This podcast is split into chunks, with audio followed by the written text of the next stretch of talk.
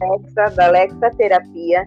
E no podcast de hoje o assunto é Quem dança seus males espanta. Bem, Vamos você lá. já deve ter ouvido a frase quem canta, seus males espanta. Mas e quem dança? Seus males também espanta? Por que, que o terapeuta indica a dança como acompanhamento complementar da terapia? Hoje a gente vai falar um pouquinho o porquê é importante a pessoa dançar. A biodança é uma das técnicas utilizadas para tratamento terapêutico.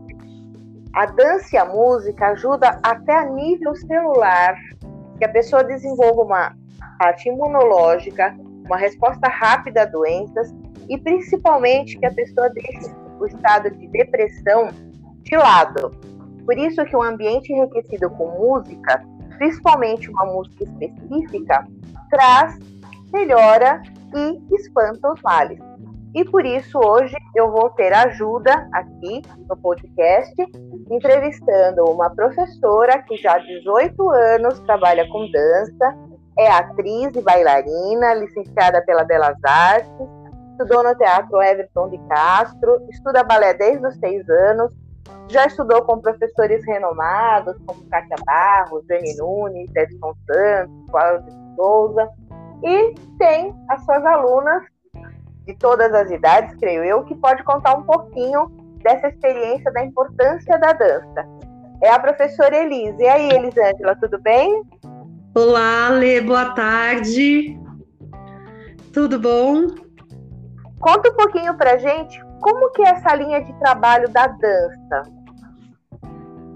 Então, eu acredito que a dança pode trabalhar o ser humano, né? É, desde a criancinha que chega aqui com seis aninhos, é, com transtornos diversos de aprendizagem. Eu recebo crianças aqui com ansiedade, criança hiperativa, né? Então, a partir do movimento propriamente dito que a dança vai vai propiciar para essa pessoa, né? E pela convivência, né? A base da, do desenvolvimento psicológico da, da dança está é, tá pautado na, na vivência e na convivência, porque estando aqui no espaço, estando fazendo aula, ela vai fazer novos amigos, é, que estão com o mesmo interesse, é, ela vai aprender uma nova forma de linguagem, né? Que é a linguagem corporal, novas formas de se conectar com o seu colega, com o seu parceiro em sala de aula. É, eu tenho aqui a, a, linha de trabalho da minha escola é totalmente inclusiva. É, eu tenho um diferencial que eu gosto de falar, que é a minha aula integrada então eu tento, na medida do possível, dentro da grade horária, sempre ter um dia da semana com a aula integrada. O que, que é isso?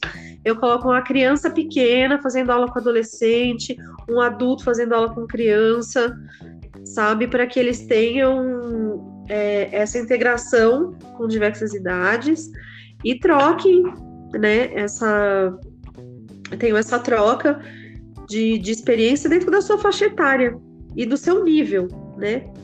Certo, então, inclusive eu, eu tive um, uma pessoa que fez terapia, né?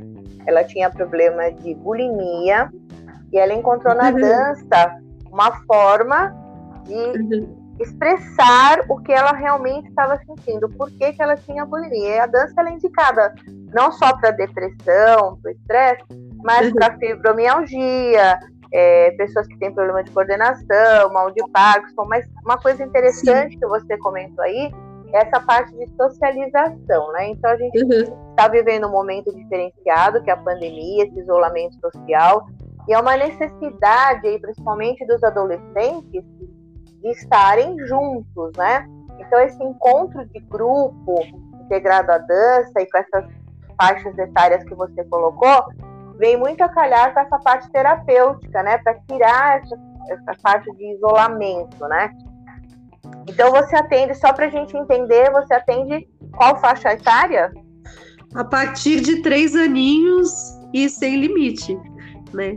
Uh, algumas faixas etárias eu isolo, né? A criança muito pequenininha, ela precisa de uma aula com uma linguagem bem específica, né? O baby class, a, né? a criança de 3, 4 aninhos, ela tem que entrar numa aula com as, com as crianças bem pequenas.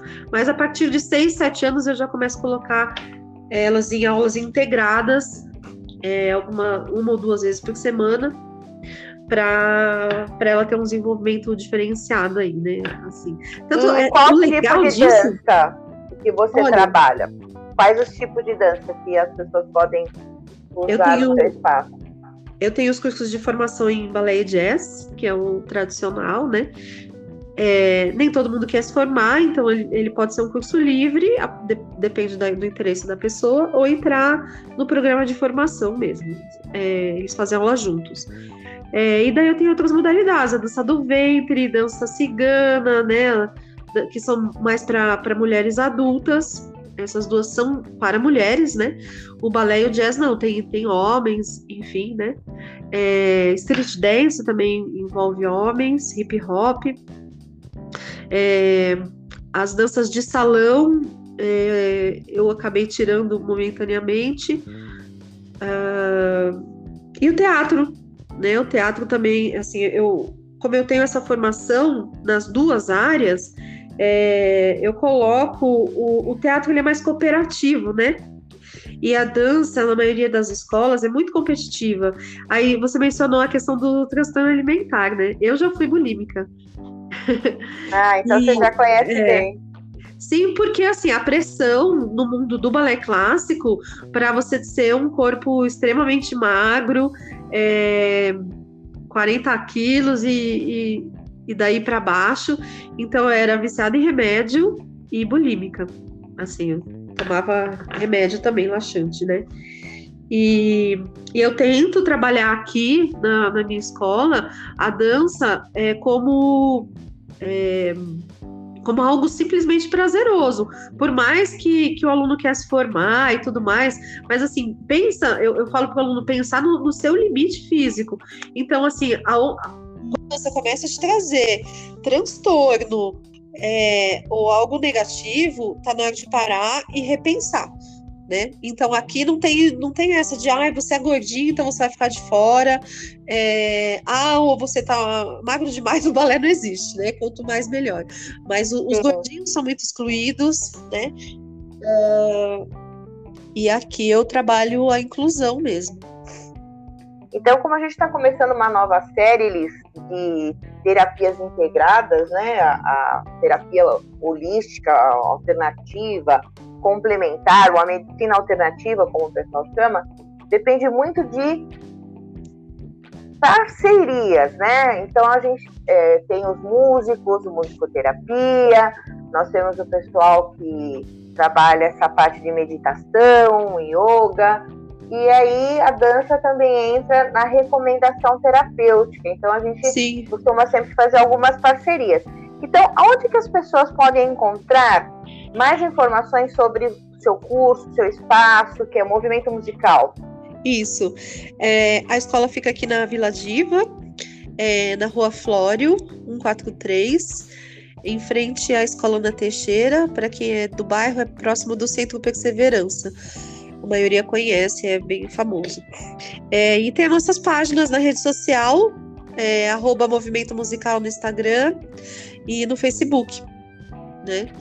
É, vou deixar também o telefone do meu WhatsApp, que é 995712264. Eu atendo em qualquer horário, passo informações, né? Se eu não puder atender no momento, eu deixo. E, e sempre ofereço uma aula experimental para quem ainda tem dúvida ou ainda está ali com um certo medo de entrar, quer vir fazer uma experiência e tal, então pode vir, faz uma aula, sente como é que é, sente que você vai gostar ou não. E, e daí vamos para frente. então, só para a gente fechar a nossa entrevista, nosso bate-papo de hoje no podcast. Então, Elis, quem dança, seus males espanta? Com toda certeza. Assim, é, é um momento onde você está dedicando se dedicando aquele tempo de aula para você mesmo e ele é super fundamental. É, porque você vai ter um contato um, é, com seus colegas, com uma arte que é o que você escolheu, com o movimento. O movimento em si já libera, né, serotonina, endorfina, aquela coisa toda que afasta a depressão. E no caso, os males em questão aí são os transtornos emocionais.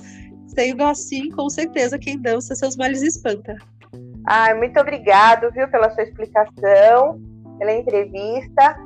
E pessoal que nos acompanha, lembrando, né, de continuar nos seguindo ali no TikTok, no Instagram, Alexa Terapia. Divulgar o áudio, né, que é muito importante para as pessoas. E a gente conta com vocês no próximo podcast. Obrigada, Elis. Pessoal, Eu que agradeço. Até mais. Até mais.